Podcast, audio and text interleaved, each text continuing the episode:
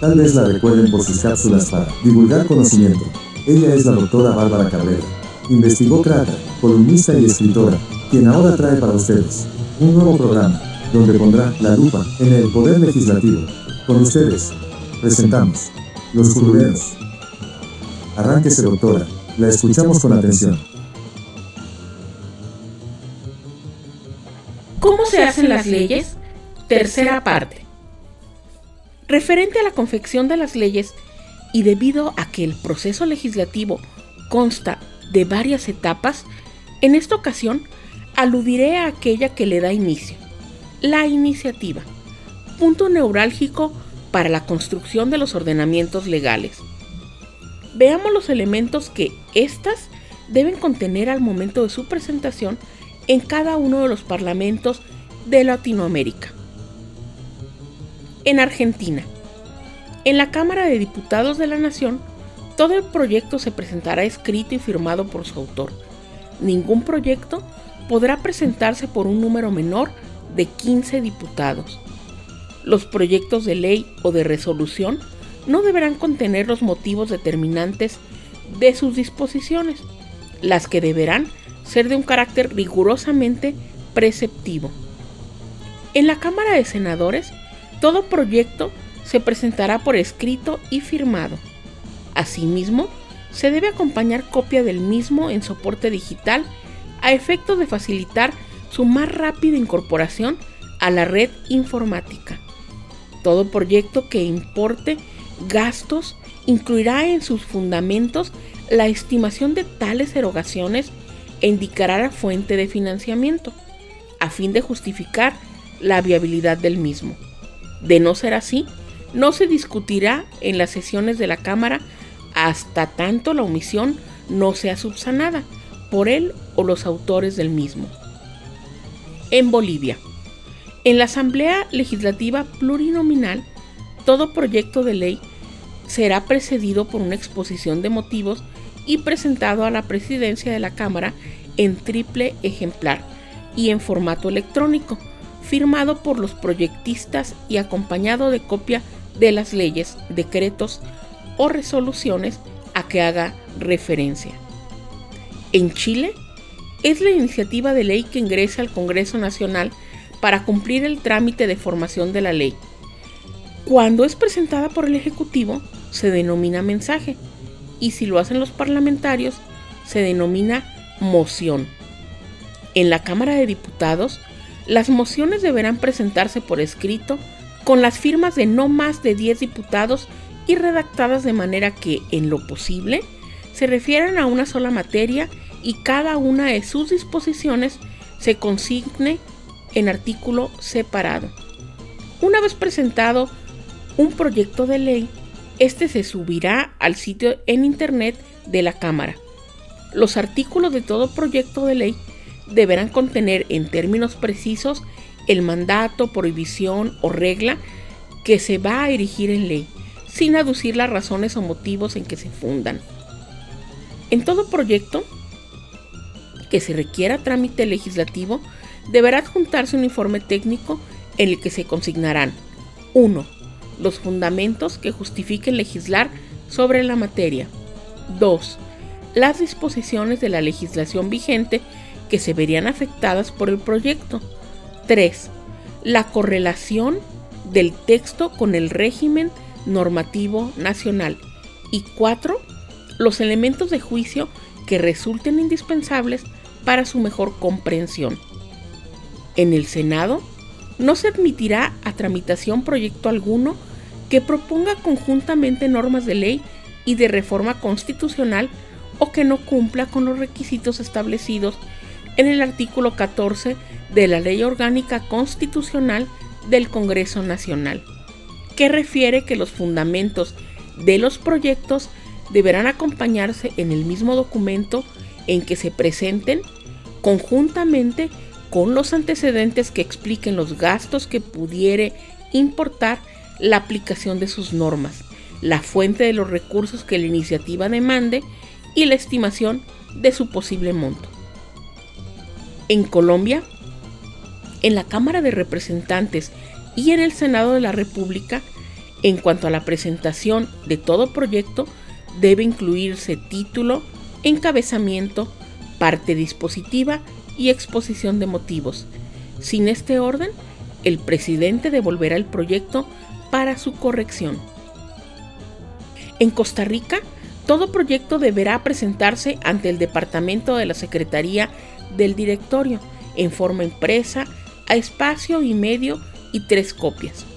Igualmente, deberá presentarse el proyecto en un formato digital abierto. El original debe estar debidamente firmado por la diputada o diputadas, el diputado o diputados que lo inicien o lo acojan, o por la presidenta o presidente de la República y la correspondiente ministra o ministro de gobierno cuando el proyecto sea iniciativa del Poder Ejecutivo. En caso de discrepancia entre el proyecto impreso y el proyecto digital, prevalecerá el impreso. En Ecuador, en la Asamblea Nacional, los proyectos de ley serán presentados a la presidencia de la Asamblea Nacional, quien ordenará a la Secretaría General de la Asamblea Nacional distribuya el proyecto a todos los asambleístas, difunda públicamente su contenido en el portal web oficial de la Asamblea Nacional, que se difunda además públicamente su extracto y remite el proyecto al Consejo de Administración Legislativa. Ahora bien, el Consejo de Administración Legislativa calificará los proyectos de ley remitidos por la Presidencia de la Asamblea Nacional y verificará que cumpla con los siguientes requisitos, que se refiera a una sola materia, sin perjuicio de los cuerpos legales a los que afecte, que contenga exposición de motivos y articulado, y que cumpla los requisitos que la Constitución de la República y la ley orgánica establezcan sobre la iniciativa legislativa. Si el proyecto no reúne los requisitos antes detallados, no se calificará. En Guatemala, en el Congreso de la República, toda iniciativa cuyo propósito sea la presentación de un proyecto de ley deberá presentarse redactada en forma de decreto, separándose la parte considerativa de la dispositiva, incluyendo una cuidadosa y completa exposición de motivos, así como los estudios técnicos y documentación que justifiquen la iniciativa. La presentación de la iniciativa se hará por escrito en hojas numeradas y rubricadas por uno o varios de los ponentes. Y además en formato digital que deberá ser en formato de texto editable para que inmediatamente después que el Pleno tome conocimiento de la iniciativa por la lectura de la exposición de motivos, se ponga en disponibilidad de todos los diputados al Congreso de la República por los medios electrónicos existentes. Para su información y consulta. En México, en la Cámara de Diputados, los elementos indispensables de la iniciativa serán encabezado o título de la propuesta, planteamiento del problema que la iniciativa pretenda resolver, problemática desde la perspectiva de género en su caso, argumentos que la sustenten, fundamento legal, denominación del proyecto de ley o decreto, ordenamientos a modificar, texto normativo propuesto, artículos transitorios, lugar, fecha y nombre así como la rúbrica del iniciador. En el Senado de la República, toda iniciativa consta por escrito y contiene al menos lo siguiente. Encabezado o título, con el señalamiento preciso del o de los ordenamientos a que se refiere.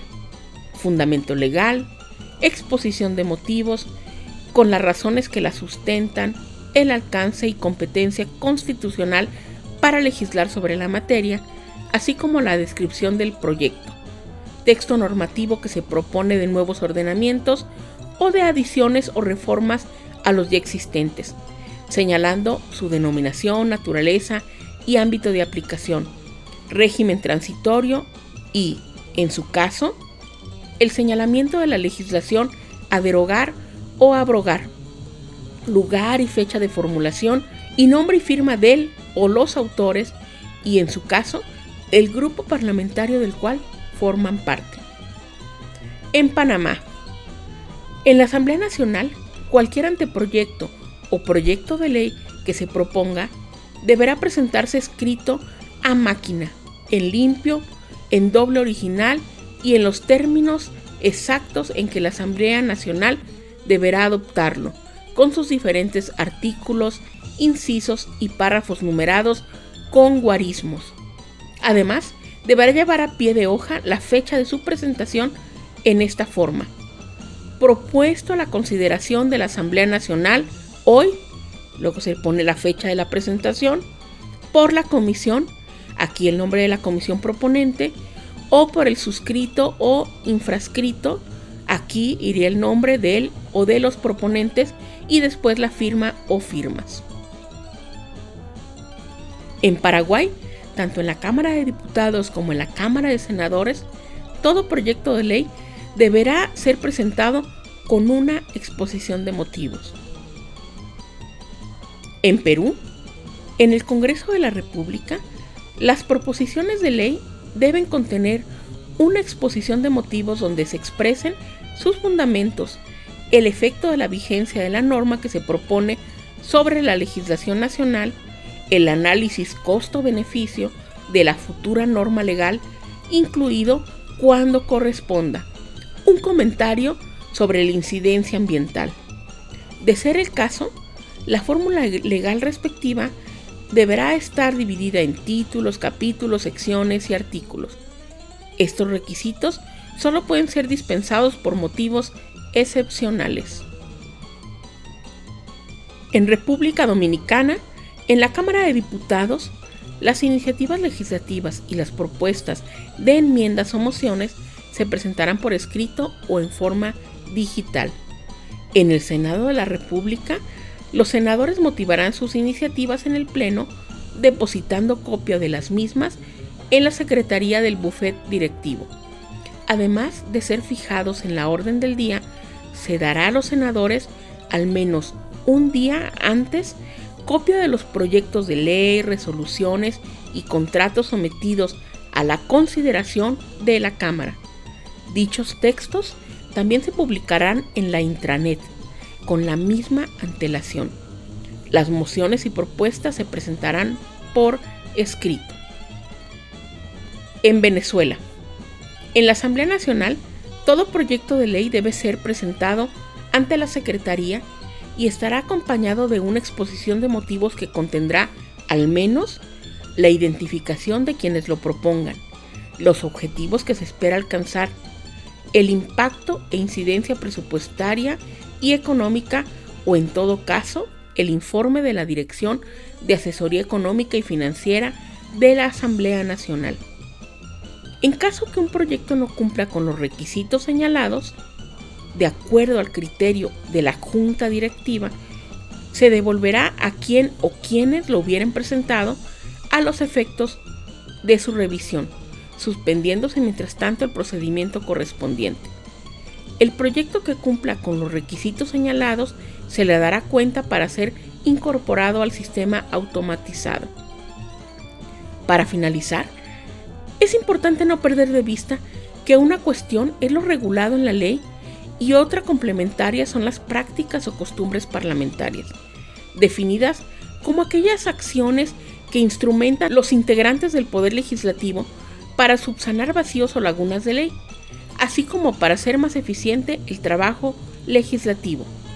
Algunos autores han señalado que la costumbre o la práctica parlamentaria son el origen del derecho parlamentario debido a que gran parte de las normas escritas en esta materia no son sino el reflejo o consagración formal de anteriores costumbres, las que incluyen diversos instrumentos, así como estrategias para la consecución del proceso legislativo. Para profundizar en estas temáticas, hagan suyo el libro Los Curuleros. Estudios y observación del Poder Legislativo, un libro de la autoría de la doctora Bárbara Cabrera, con el sello editorial Paideya MX. Pedidos e informes en paideyamx.gmail.com o a través de la cuenta de Twitter arroba paideyamx. Los invitamos a intercambiar puntos de vista acerca de estos temas con su autora, a quien, entre letras, con su café y a un tweet de distancia, la encuentran como arroba guion bajo Bárbara Cabrera. Hasta la próxima.